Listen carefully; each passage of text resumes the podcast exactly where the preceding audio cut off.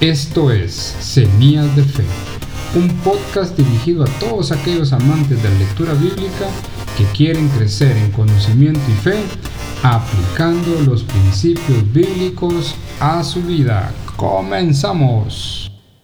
¿Qué tal queridos amigos y seguidores de Semillas de Fe? Recibo un cordial saludo y mi deseo sincero de que Dios esté bendiciendo todas las áreas de su vida. La semana pasada presentamos nuestra primera parte de nuestra primera cápsula misionera con Anisa Bashira.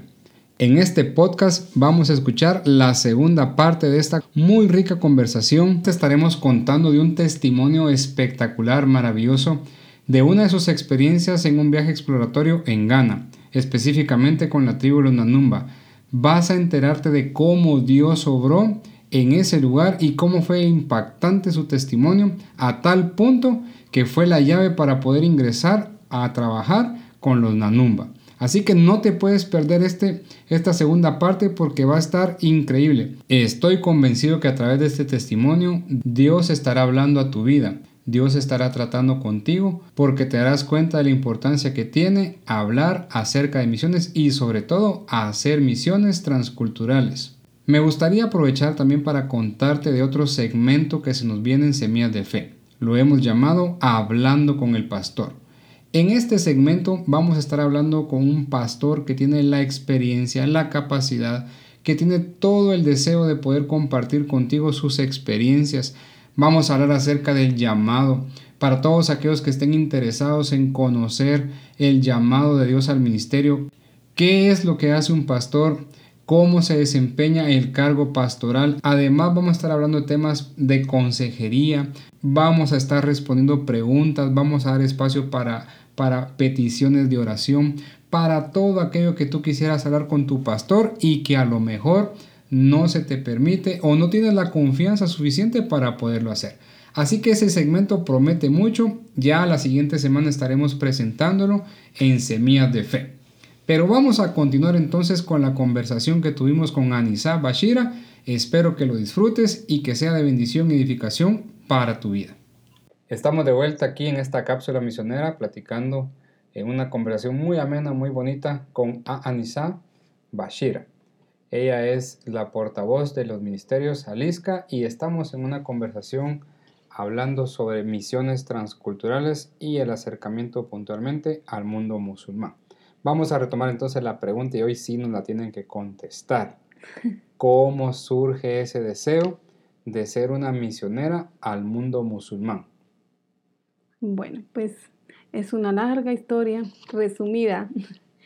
Eh, realmente el Señor ha ido, como les dije desde el principio, poniendo esa pasión en mi corazón y cuando entré a la escuela de misiones me di cuenta de muchas cosas que de verdad apasionaron mi corazón y mi vida, especialmente cuando tuve la oportunidad de viajar y estar cerca de las personas que necesitan tanto de Dios.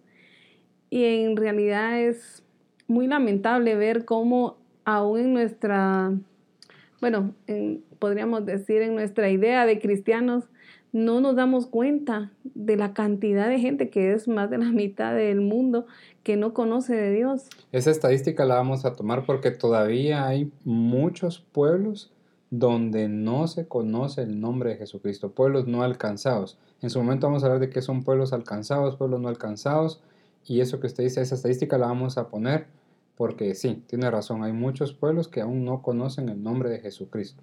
Así es, entonces cuando el Señor fue poniendo en mi corazón ese amor por el mundo musulmán, por las personas que no han conocido de Dios. Y bueno, hay tantas esferas, ¿verdad? Tantas megas esferas de religiones como el hinduismo y, eh, bueno, más que todo el Señor tocó mi corazón por los musulmanes.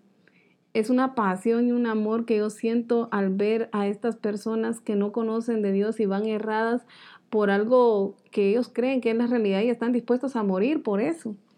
Entonces eh, Dios puso en mi corazón especialmente la pasión por las mujeres y los niños de aquellos lugares y se quebranta mi corazón al ver em, tantas imágenes y al ver estado también cerca de ellos, eh, cómo es que están tan errados cegados completamente por el enemigo y sin alguien que pueda darles la luz, la luz de Jesús. Entonces el Señor me ha dicho, bueno, eres tú parte de esa luz que yo quiero enviar a estas naciones. Y el crecimiento, porque sabemos, como usted dijo, al principio y habló algo acerca del hermano del presidente El Salvador, como ese plan estratégico que tienen ellos también de crecer, que también en su momento lo vamos a tocar. Y usted me mencionaba antes de, en las pausas y antes de comenzar, y, cuando hablamos acerca de unos sueños que usted tuvo, eh, sueños que la motivaron, fueron constantes y que la llevaron a este deseo por ser misionera al mundo musulmán. Sí, de hecho, eh, uno de los sueños que Dios me dio antes de, antes de mi conversión fue el rapto de la iglesia. Y era tan palpable, tan fuerte, que era triste y lamentable también ver cuántas personas nos quedábamos, porque de hecho yo estaba ahí, pero yo estaba ahí eh, por no haber cumplido la misión que el Señor me había enviado a hacer. O sea, la carga en su corazón era en el sueño de que usted no era parte del rapto porque no había compartido la palabra del Señor. Exactamente, y eso es lo que el Señor nos ha mandado a hacer realmente. Esa es la razón de ser del cristianismo en realidad, ¿verdad? No es tanto, bueno, la congregación es importante, porque a veces me dicen de que yo como que estoy en contra de la congregación. Es importante, pero yo, al igual que usted, estoy convencido de que nuestro papel es más allá, ir más allá. No, no es enfrascarnos, no es encerrarnos, sino estar participando con una persona, con dos personas, vale la pena hacerlo. Es que hemos sido llamados para adorar a Dios, pero también para compartir su luz, porque no podemos esconder, dice, una lámpara debajo de la mesa. Si nuestro deseo es realmente reflejar esa luz de Jesús y invadirlos también a ellos, ¿verdad? Para que puedan ser salvos, porque ese es realmente el objetivo del Señor, que todos vengan al arrepentimiento, pero ¿cómo van a hacer si no hay quien les explique, si no hay quien les diga, si no hay quien les invite, quien les haga conocer el amor de Cristo? Y esa es nuestra tarea. Sí, definitivamente. Y eso creo que saltándonos un poquito o regresando un poquito, nos llevaría a preguntar, bueno, ¿y cómo llegó usted a los pies del Señor? ¿Qué, porque, por ejemplo, personas como yo, que en su momento también puedo contar, hemos tenido unas experiencias, hemos sido mal cabrestos, hemos sido traídos casi que con el gran amor del Señor arrastras eh, por procesos difíciles, pero posiblemente ahora como, usted, ¿qué, qué, la, ¿qué la llegó al Señor? ¿Cómo llegó usted al Señor? Pues precisamente esos sueños fueron los que despertaron en mí la necesidad de servir al Señor. Yo cuando estaba pequeña asistía, yo recuerdo bien, asistía a las escuelas dominicales y me llevaban, yo creo que de plano maestros de escuela dominicana eran los que me pasaban a traer porque mis padres no eran cristianos en ese entonces. Em, había, bueno, mi papá no asistía a una iglesia, aunque él tenía conocimiento de Dios, pero yo recuerdo perfectamente cómo me llevaban a la escuela dominical y en el lapso de la adolescencia pues me aparté porque ya me gustaban otras cosas. Y sin embargo yo tenía el conocimiento en mi corazón y el Señor fue el que me llamó a través de esos sueños. Y yo sentí la necesidad y la desesperación en mi corazón de, de asistir a una iglesia, entonces ya empecé a asistir, pero eso no era suficiente, ¿verdad? El asistir a una iglesia no nos da garantía de salvación en primer lugar y en segundo, no es como que todo lo que estamos llamados a hacer, sino que hay más. Y el Señor empezó a hablar y a tratar conmigo, entonces ya empecé a involucrarme en diferentes cosas en la iglesia hasta llegar a las misiones, que fue lo que el Señor ha puesto en mi corazón desde entonces. Muy bien. Así es, queridos amigos y seguidores de Semillas de Fe. Estamos aquí con a Anisa Bashira hablando acerca de, las misiones en esta cápsula misionera en Semillas de Fe. Y estamos muy contentos. Esto está, está emocionante, esto está cautivante porque la verdad los dos, eh, a los dos nos gusta, nos apasiona la idea de las misiones. Vamos a hablar ahora también para darle un poquito de giro al tema de las misiones. Hablemos, porque hay muchos que no conocen como yo antes no conocía expliquemos un poquito, ¿qué son las misiones transculturales? Bueno, pues las misiones transculturales es ir a otro país a dar las buenas nuevas de salvación. Gracias a Dios en Latinoamérica pues hay libertad de culto, tenemos esa bendición de poder tener iglesias abiertas sin ninguna limitación. Sin embargo, hay países, sobre todo en Medio Oriente, en África, en Asia, donde no hay iglesias, donde no se puede eh, tener la libertad de culto. Hay muchas limitaciones, incluso eh, regímenes desde el gobierno, ¿verdad? Podemos hablar de uno de los más extremistas como Corea del Norte. Y aún en medio de todo esto, hay hijos de Dios, hay cristianos en estos lugares y es bien apasionante ver cómo Dios está obrando en medio de ellos. Y aunque tengan que esconderse en los sótanos, aunque tengan que eh, pues tener un pedacito de, de, la Biblia, ¿verdad? Una hoja muchas veces. Y ellos están ahí adorando al Señor incluso en silencio, porque para no ser descubiertos, para no ser encarcelados, para no ser, bueno, hay tanta persecución en el cristianismo en estos países donde uno se da cuenta de que hay necesidad de ir a las naciones. Muy bien. Y así lo que usted dijo, hay, hay minorías, realmente minorías en países de gran población tenemos hermanos, hay minorías y tenemos hermanos haciendo un trabajo titánico, eh, esforzándose mucho. Hay una experiencia que yo, una anécdota que contó un profesor de misiones que jamás se me olvidó y, y la tengo bien presente de aquellos hermanos, yo creo que tal vez usted la conoce también, de aquellos hermanos de que se reunían y no podían cantar y que solo haciendo gesticulaciones, eh, haciendo ademanes, moviendo su boca, pero sin hacer ningún ruido. Y cuando querían leer la Biblia y, les prohibieron hasta el tema de, de la tinta, empezaron a pincharse los dedos para poder escribir algunos pasajes que se sabían. Y eso nos lleva a ver un poquito más, abrir nuestra mente de que a veces somos muy mal agradecidos en nuestro contexto, porque aquí tenemos Biblias, eh, tenemos comentarios bíblicos, tenemos todas las herramientas posibles, necesarias para poder eh, conocer del Señor, para poder crecer en fe, en conocimiento bíblico. Pero como usted lo dijo, nuestro pueblo está pereciendo por falta de conocimiento. No le interesa, no le interesa leer su Biblia, no ama su Biblia, no, no es apasionado por la lectura bíblica y en esos contextos están haciendo cualquier cosa para poder ingresar una Biblia y para poder tener la oportunidad de poder leer.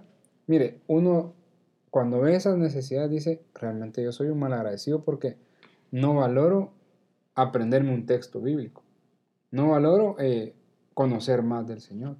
Cuando ahí están anhelando poder tener siquiera un, un libro, un capítulo Posiblemente tienen versículos, frases eh, de, algún versículo, porque no pueden tener el privilegio que tenemos nosotros de tener una Biblia a mano.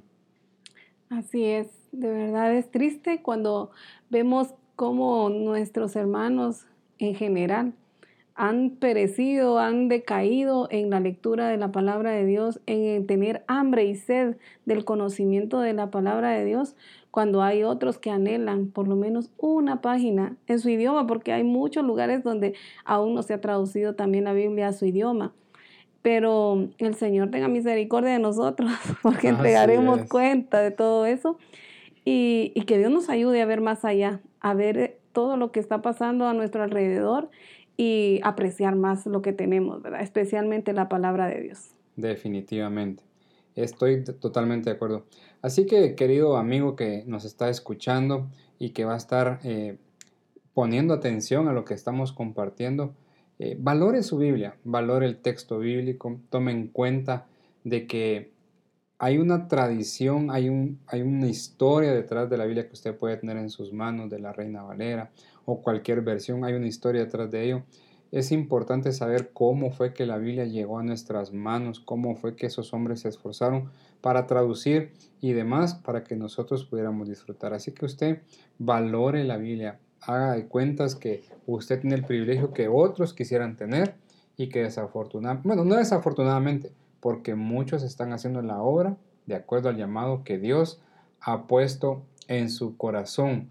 Así que Háganos saber qué piensan, coméntenos, déjennos sus inquietudes, déjennos ahí sus dudas, algo que quieran aportar que pueda sumar a estas cápsulas misioneras, porque las vamos a estar comentando con A. Anisa en todos los programas y vamos a estar aprendiendo juntos. Vamos a leer este libro Sueños y Visiones. Vamos a regalarlo en su momento, también vamos a compartir una copia a aquellos que estén interesados, la vamos a compartir. Bueno, pero vamos a continuar. Quiero que me platique un poquito, ya me contó del tema del evangelismo local. Ahora cuénteme sus experiencias en el campo misionero. Eh, como sé que son muchas, porque usted ya me mencionó que son muchas, quiero que me cuente de su primera experiencia y cómo fue, a dónde fue y alguna vivencia que haya tenido en esa primera experiencia. Bueno, vamos a, a compartirles un poquito sobre una de las más impactantes que siempre, por decirle, embarcó mi vida y me hizo como confirmar el llamado del Señor a mi vida y fue en el 2012 en Ghana. Esto queda al norte de África. Em, al llegar a Ghana fue algo tan especial para mi vida. Yo no, ni yo podía creérmelo porque no sabía hasta dónde Dios me iba a llevar, pero el Señor estaba abriendo ahí no puertas, sino que portones de los cielos para mi vida. Y a veces lo que nosotros en nuestra mente muy limitada pensamos que nunca va a suceder porque por X o Y razón, ¿verdad? Por el asunto económico, por nuestra forma de vida, porque no creemos, realmente no tenemos la suficiente fe, el Señor lo hace. Entonces,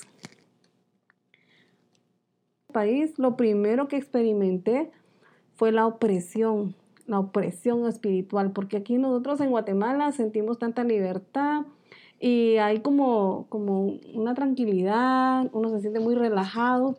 Sin embargo, allá, al solo bajar del avión, yo sentí como que tenía dos quintales de, de, algo, ¿verdad? De maíz, de arroz, de algo encima de mis hombros. Y era una presión espiritual bien tremenda.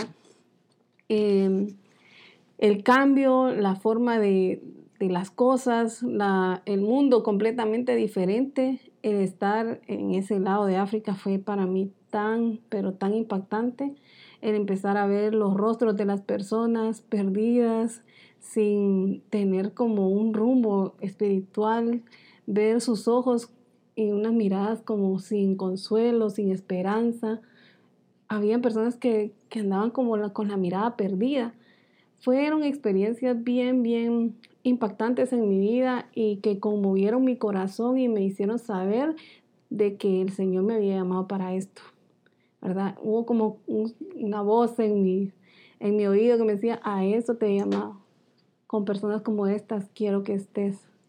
Necesitan escuchar mi voz, escuchar eh, mi, mi, amor, ¿verdad? Entonces eh, viajamos muchísimo para poder llegar al área donde íbamos a estar eh, fue bien largo porque las limitaciones de transporte y todo ahí eran pues bien difíciles. Eh, eran busitos como pequeños, como esos de 15 personas, ¿verdad? Pero como allá no hay mucha agua, como todos conocemos aquí, y hemos visto videos, ¿verdad? De las limitaciones en África y todo, créanme que no es nada comparado ver un video a estarlo viviendo. Entonces, se imaginan eh, ir en un bus de 15 personas, como con 30 adentro y otros 15 arriba en la parrilla, y el calor extremo, temperaturas de 39, 40 grados, y las personas sudadas, imagínense el olor ahí adentro, fue uno de los primeros como choques culturales que tuve, y, y fue un poco difícil, ¿verdad? En esa situación, entre otras que podríamos mencionar eh, al llegar al lugar totalmente árido, seco, sin agua, no hay verdura, no hay vegetales, no hay nada que comer. No hay agua. No hay agua, especialmente, solo como pantanos llenos Máxime si usted está acostumbrada a bañarse ah. dos veces al día o tiene hábitos constantes de estarse lavando las manos y verse en esa sequedad en esa situación, créanme que bendije mucho al que inventó las toallitas húmedas porque llevaba un paquete.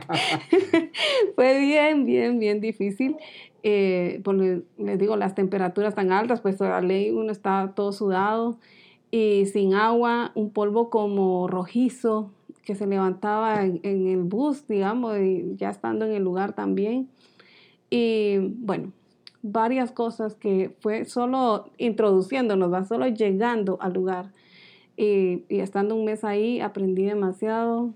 Eh, Dios trató conmigo, con mi vida espiritual, con mi cuerpo, con tantas cosas que tuve que aprender a apreciar, especialmente el poder tener tres tiempos de comida. Y, ahí, cabal, yo quiero, yo quiero aprovechar e-, ese punto que acaba de decir. Bueno, dos cosas eh, puntualmente. Primero, eh, cuando usted dice el choque cultural, pero también habló de confirmación de llamado. Ahí usted sintió, esto es realmente, esto es realmente lo que quiero, o ahí como dijo, realmente esto no es lo mío, yo mejor me voy para mi Guatemala o me voy para mi país, eh, me regreso para mi país porque esto no es lo mío.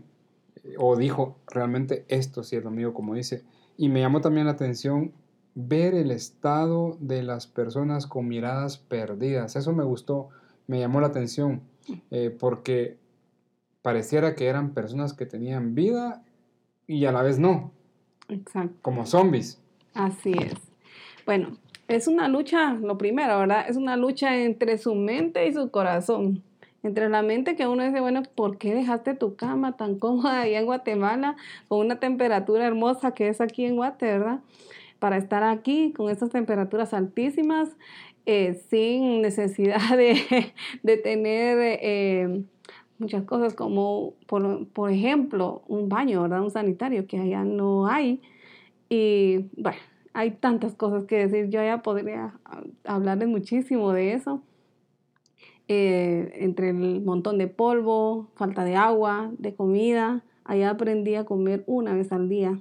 Entonces, por eso les decía también de, de la comida. De valorar la, comida. Sí, de poder tener tres tiempos de comida es, la verdad, increíble. Gracias a Dios por eso. Esa es realidad el pan nuestro de cada día, dándoslo hoy. Así es, así es, porque allá, bueno, por aparte de las limitaciones que teníamos, no nos quedamos en la aldea donde fuimos directamente, sino que una aldea antes porque no había dónde quedarnos, ¿verdad? Y tener, eh, bueno, tuvimos la oportunidad de tener algo como donde hacer fuego y carbón para poder cocinar algunas cosas que nosotros llevábamos enlatadas, pero comíamos eh, una vez al día por dos cosas. Nosotros llevábamos alguna cantidad de comida que también era limitada. Eh, bueno, entonces, y como les decía, en la comunidad donde estaba trabajando y levantando la obra, no habían servicios sanitarios. Entonces, no comíamos de la mañana hasta las 5 de la tarde que estábamos en esa comunidad para no tener también esa necesidad física. Exactamente. Entonces nos limitábamos a tener una botella de agua, tomarla despacio para que nos durara todo el día y no deshidratarnos por las temperaturas y poder regresar al refugio donde estábamos, que ahí sí había uno, ¿verdad? Para bañarnos y estar ahí y comer hasta las 5 de la tarde. Entonces, Estaciones misioneras, ¿verdad? Sí, y es un poco de lo que de lo que cuesta los primeros días, así como yo que soy un poco comelona, sufrí. Sobre todo la primera semana fue bien sufrida. Ya después entonces el Dios, ¿verdad? Le da la capacidad a uno y, ya entonces ya pude adaptarme y ya estuvimos pues... Justo así me dijo una, una amiga misionera que eh, Dice que en su casa era un poco delicada y, un poco servida. Cuando fue al campo misionero, fue un lugar donde había y cualquier cantidad de moscas, que el plato tenía que estar muy cerca de la boca, porque en el momento en que tomaba la comida y se le llevaba a la boca, se le hacía la pila de moscas en su cuchara y dice, comió moscas, dice. Era imposible evadir las moscas. Entonces, son cosas con las que Dios trata. Y a mí me, llama la también, y a mí también me llama la atención algo que dijo, el tema de la opresión espiritual. Sabemos que en las misiones dice que las hacen no solamente los que van, sino también los que envían, los que están apoyando económicamente y también los que están apoyando en oración por el tema espiritual. Así es. Sin embargo, usted sintió la opresión espiritual, como que algo pesado llevar en su la carga. Entonces, significa entonces que hay una importancia real en la iglesia para que esté orando, eh, clamando a Dios para que a ustedes no solamente se les abran las puertas, porque también vamos a hablar acerca del recibimiento de la gente, ya vamos a hablar de eso, sino también que ustedes se sientan nutridos espiritualmente para afrontar la situación. Exacto, realmente es bien impactante y el tener un equipo de oración es vital. Realmente nada se puede mover si no hay oración. Esa es la verdad. Nada, absolutamente nada. Si nosotros Ningún misionero puede decir, ah, yo soy el super misionero y yo no necesito de nada, yo solito puedo. Definitivamente no. Nadie de nosotros, ni en ningún lugar, ni aquí, ni en China, ni en la Conchinchina, ni por ahí, puede hacer algo sin oración. Realmente es bien importante y vital tener un equipo de oración que esté ayudándonos y respaldándonos desde cualquier lugar del mundo a donde vayamos, porque eso nos va a traer fortaleza, nos va a traer cobertura, nos va a abrir puertas. Realmente la oración es todo. Excelente, y, es que de verdad, yo, yo me recuerdo bien otra experiencia de otro amigo misionero, porque yo soy bien preguntón y ando ahí preguntándoles porque a uno le interesa, le llama la atención. Yo le decía, eh, hablando de las experiencias y el tema de la oración, me dice, yo estaba a punto de agarrar mis cosas porque yo ya no soportaba estar en el campo misionero, yo ya me había desanimado completamente y Dios obró de una manera especial, recibí una llamada y en la llamada me dijeron, mira, estamos llamándote porque vamos a orar por vos y por tu ministerio. Mira, hasta se me pone eriza la piel porque dice que fue un resurgir de su, de, su ser, de su ánimo, de su ministerio, como que volvió a retomar la, la actitud y el deseo de estar en el campo misionero. Entonces fue interesante esto y él continuó. Gracias a que un grupo de hermanos a los que Dios tocó el corazón llamaron para orar por él. Entonces, es importantísimo el tema de la opresión. Ahora sí, cuénteme, ¿cómo lo reciben las personas? Ya, ya le voy a contar un poquito acerca de mi experiencia porque tengo dos experiencias exploratorias eh, eh, en el campo misionero, pero en un contexto latinoamericano donde es más fácil que lo reciban a uno. Pero allá, ¿cómo la recibió las personas? ¿Cómo fue el trato de hombres hacia usted, de mujeres hacia usted? Y como usted dice, el llamado es a mujeres y niños. ¿Cómo la recibieron mujeres y niños a usted? Bueno, es importante ver que no es igual, nunca va a ser igual. Y allá eh, donde realmente en la comunidad donde estábamos es una tribu de los Nanumba, así se llama. Entonces ellos tienen un Nanumba y ellos tienen un cacique, un líder, y tiene sus concejales, ¿verdad? Son como siete. Y había que pedir permiso a ellos para poder llegar y entrar a la comunidad. Sin embargo, en la comunidad hay un brujo también.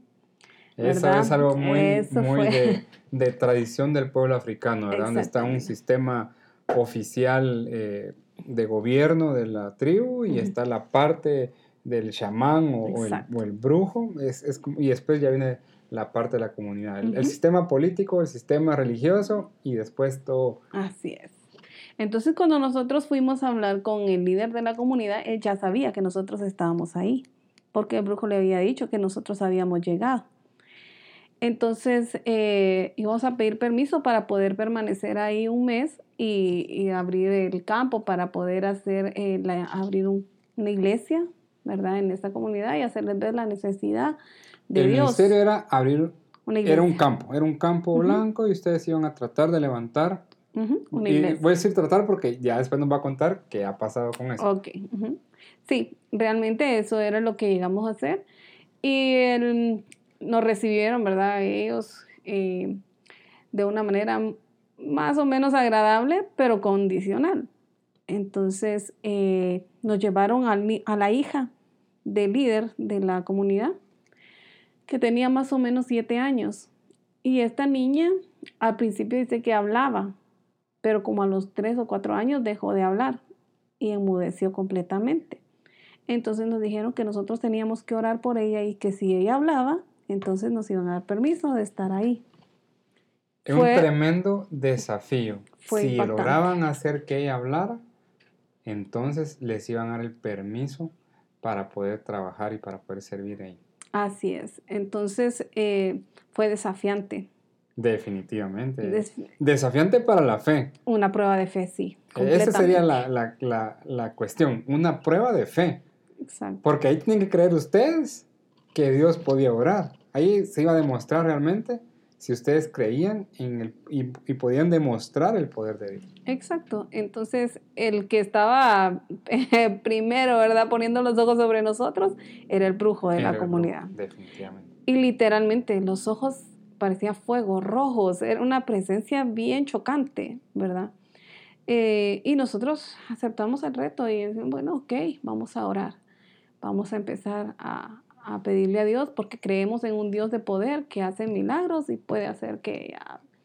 O sea, que eso fue una batalla de Elías con los profetas de Baal. Eh, Sí. ustedes, se me, me imagino que les pasó por la mente, bueno, este es nuestro desafío y vamos a tratar de demostrar. Bueno, yo digo tratar porque ya usted me va a decir qué pasó. Claro. Eh, realmente, como les decía, fue una prueba de fe, una prueba de fe concreta y empezamos a orar y a luchar primero con nuestras dudas y aumentar nuestra fe. Es increíble. Claro. Estando allá, ¿y cómo fueron de aquí? Agarraron sus maletas y se fueron si no tenían fe. Claro que íbamos con fe, pero no sabemos realmente lo que vamos a enfrentar en La- el campo. La dimensión de esa fe, ¿verdad? Exactamente. Porque uno dice tengo fe, pero ahí era Donde la, está probada. la dimensión de la fe, ¿verdad? A ver, Vamos a ver si tu fe es real, ¿verdad? Y, y no era que consistiera en uno. La fe es puesta en el que todo lo puede. Así es. Por eso yo siempre digo, haz tú lo posible y deja que Dios haga lo imposible. Así es, y fue increíble, fue indescriptible cómo el Señor obró en ese momento. Nosotros empezamos a clamar, a orar, a ministrar a la niña, ¿verdad? Y, para resumirles, ¿Cuántos con- estaban? éramos nueve, Nueve. nueve. ¿Cuántas mujeres y cuántos hombres?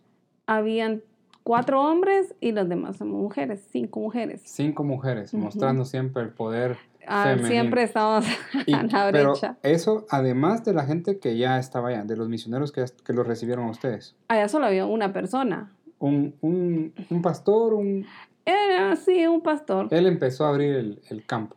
Está, no, él estaba en una comunidad anterior y él había visto que allá Él no estaba había. buscando la, la posibilidad de abrir el Exacto, campo. entonces nosotros fuimos a apoyar para que se quedara también ahí. Apoyarlo que abriera el campo. Exacto, bueno, y desde ahí se han quedado personas de acá, de Latinoamérica. De hecho, tengo un amigo que estuvo allá casi cinco años eh, levantando esa obra, fortaleciéndola. Que ya ahora ya les dije que hay. Ya se Pero- nos adelantó. Pero sí, eh, fue Lo como vamos a editar.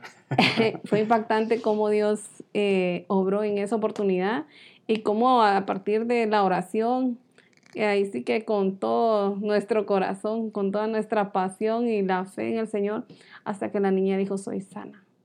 Wow. Ah, Así es. ¿Cuánto tiempo oraron por la niña? Aproximadamente tal vez 15, 20 minutos. Ah, no. Ahí realmente se muestra el poder de Dios, ¿verdad? Así es. Y a partir de ahí el Señor obró milagrosamente en todo la el niña proceso. dijo, estoy sana, Soy sana en su, en su, Ajá. en su dialecto. en su dialecto, sí.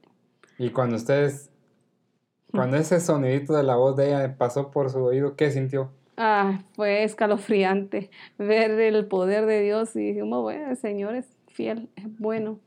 Y a partir de ahí vimos milagro tras milagro en esa comunidad. La reacción del brujo.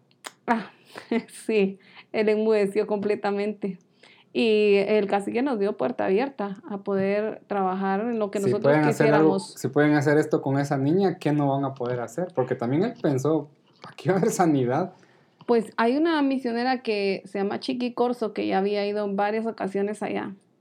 Y ella, sí, ella no importa, eh, ella ha estado levantando horas en, ese lugar, ¿verdad? En Ghana.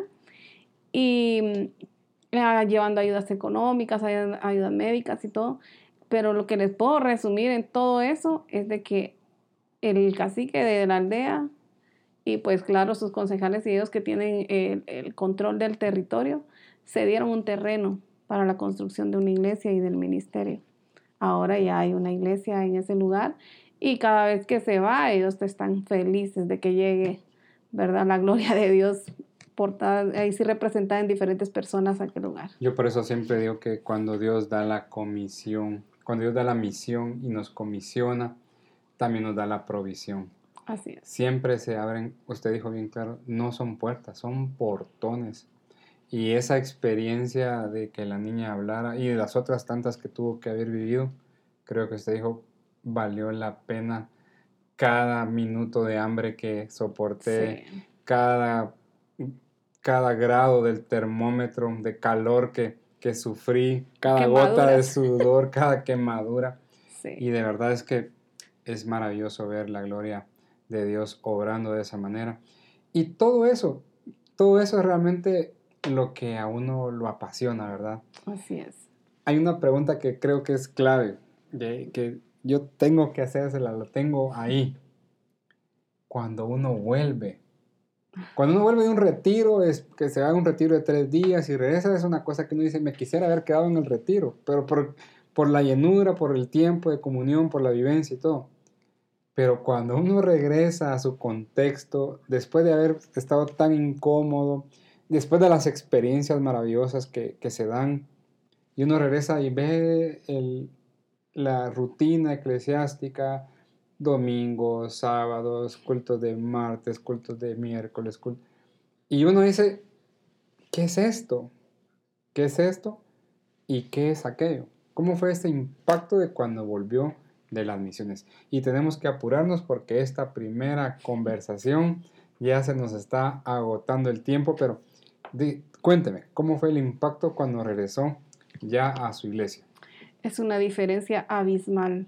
¿La recibieron eh, emocionados porque venía? Pues, ¿Se emocionaron al verla? No, bueno, vino aquí nada más. O, o ni se dieron cuenta que estaba usted ahí. Bueno, algunas personas, ¿verdad? Ponen interés en el ministerio y en el trabajo que nosotros hacemos y otras no tanto, no es como uno quisiera. Pero... Como el Señor le enseña, ¿verdad? Sí. Porque a mí me pasó, parecía que ahí hubiera estado siempre, o la hacía vacía, o yo no estaba, dio casi lo mismo, pero no estamos hablando de mí, pero por eso le preguntaba, ¿cómo la recibieron a usted?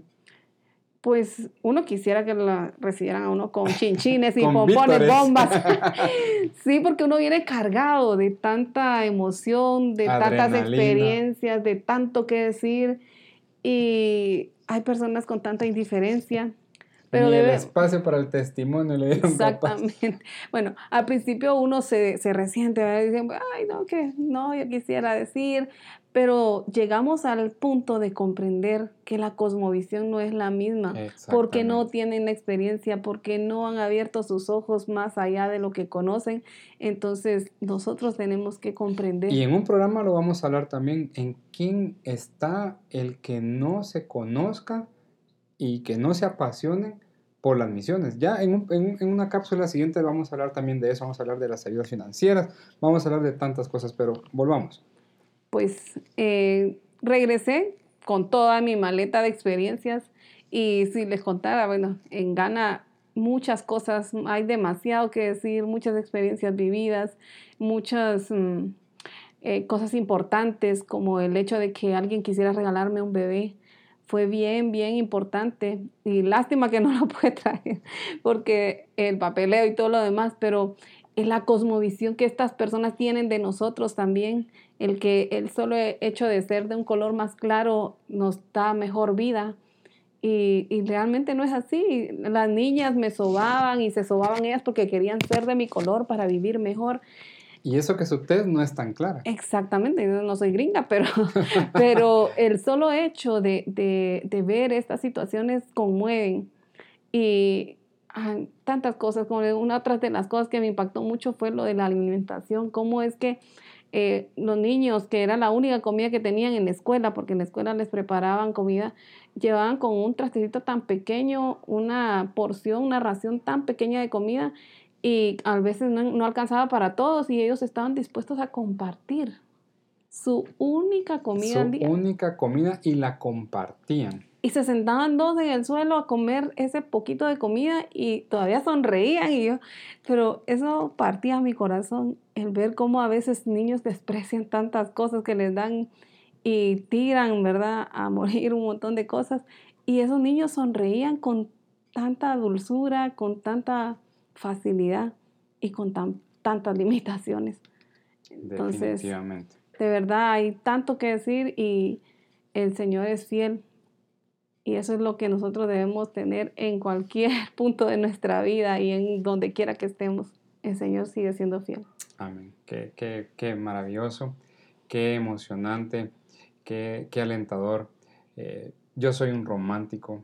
Yo, los que me han escuchado esto que voy a decir, dicen, ah, no sabe ni qué está hablando. Pero no sé si a usted le pasa que morir con un propósito así, creo que uno moriría en paz, moriría uno tranquilo, eh, sabiendo de que, que ha hecho algo, no ha hecho nada, ha hecho algo, ha hecho algo para la obra de Dios, no ha hecho todo, me explico mejor, no ha hecho todo, no es, usted no es el importante, y creo que esas son las lecciones que el Señor nos da. Esto no se trata de vos. Se trata de mí. Porque como usted dijo al principio, Él fue el primer misionero. El que se despojó de su gloria. De sí mismo, sí. El que se despojó de su gloria y voluntariamente vino a hacer la misión para que nosotros pudiéramos tener acceso al Padre Celestial. Esta es una muy bonita conversación, es una muy buena charla en esta nuestra primera cápsula misionera. El tiempo va avanzando, está abarcando y tenemos muchas cosas que platicar. Espero que usted al igual que yo, esté afirmando su fe, que su cosmovisión esté cambiando al escuchar este, este audio, esta conversación con A. Anisa y se motive también, se motive también a ver que eh, la iglesia o ser iglesia no es estar dentro de cuatro paredes, sino que va más allá, va más allá al campo misionero, a las naciones, aunque a algunos no les gusta esta frase que yo ocupo, pero yo siempre digo que uno es un mendigo enseñándole a otro mendigo el lugar donde hay abundancia de pan, y eso es en la presencia del Dios Todopoderoso. Vamos a ir despidiendo ya este primer, esta primera cápsula misionera de semillas de fe.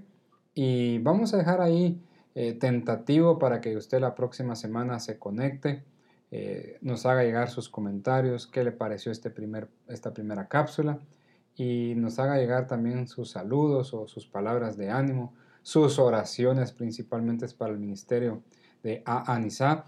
Y es importante, como ella ya dijo, la oración, porque eso es lo que fortalece el corazón del misionero.